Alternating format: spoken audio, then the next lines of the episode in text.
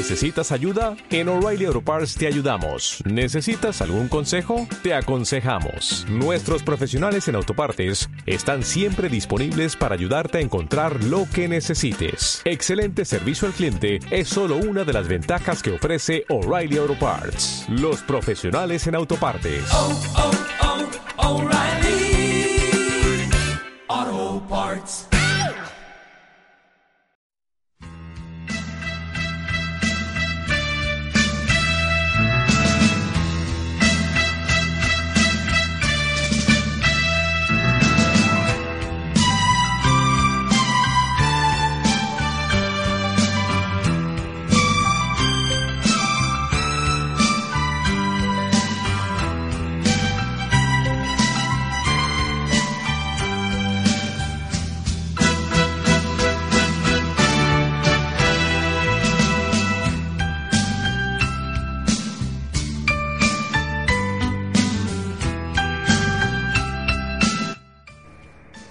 Uno de los soldados le abrió el costado con una lanza, y al instante salió sangre y agua.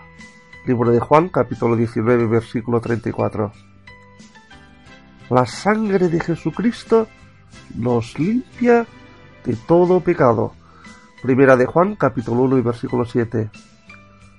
El título del pensamiento, la sangre preciosa de Jesucristo. Poco antes de ser arrestado y crucificado, el Señor Jesús instituyó la cena, el banquete en memoria de Él, el pan y la copa. Explicó a sus discípulos el significado de la copa.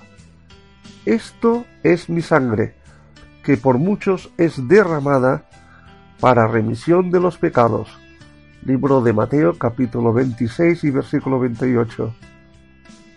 Es decir, para que los pecados sean perdonados y quitados. Para que los suyos no lo olviden, Jesús les dejó una señal concreta y visible que les recordará su muerte.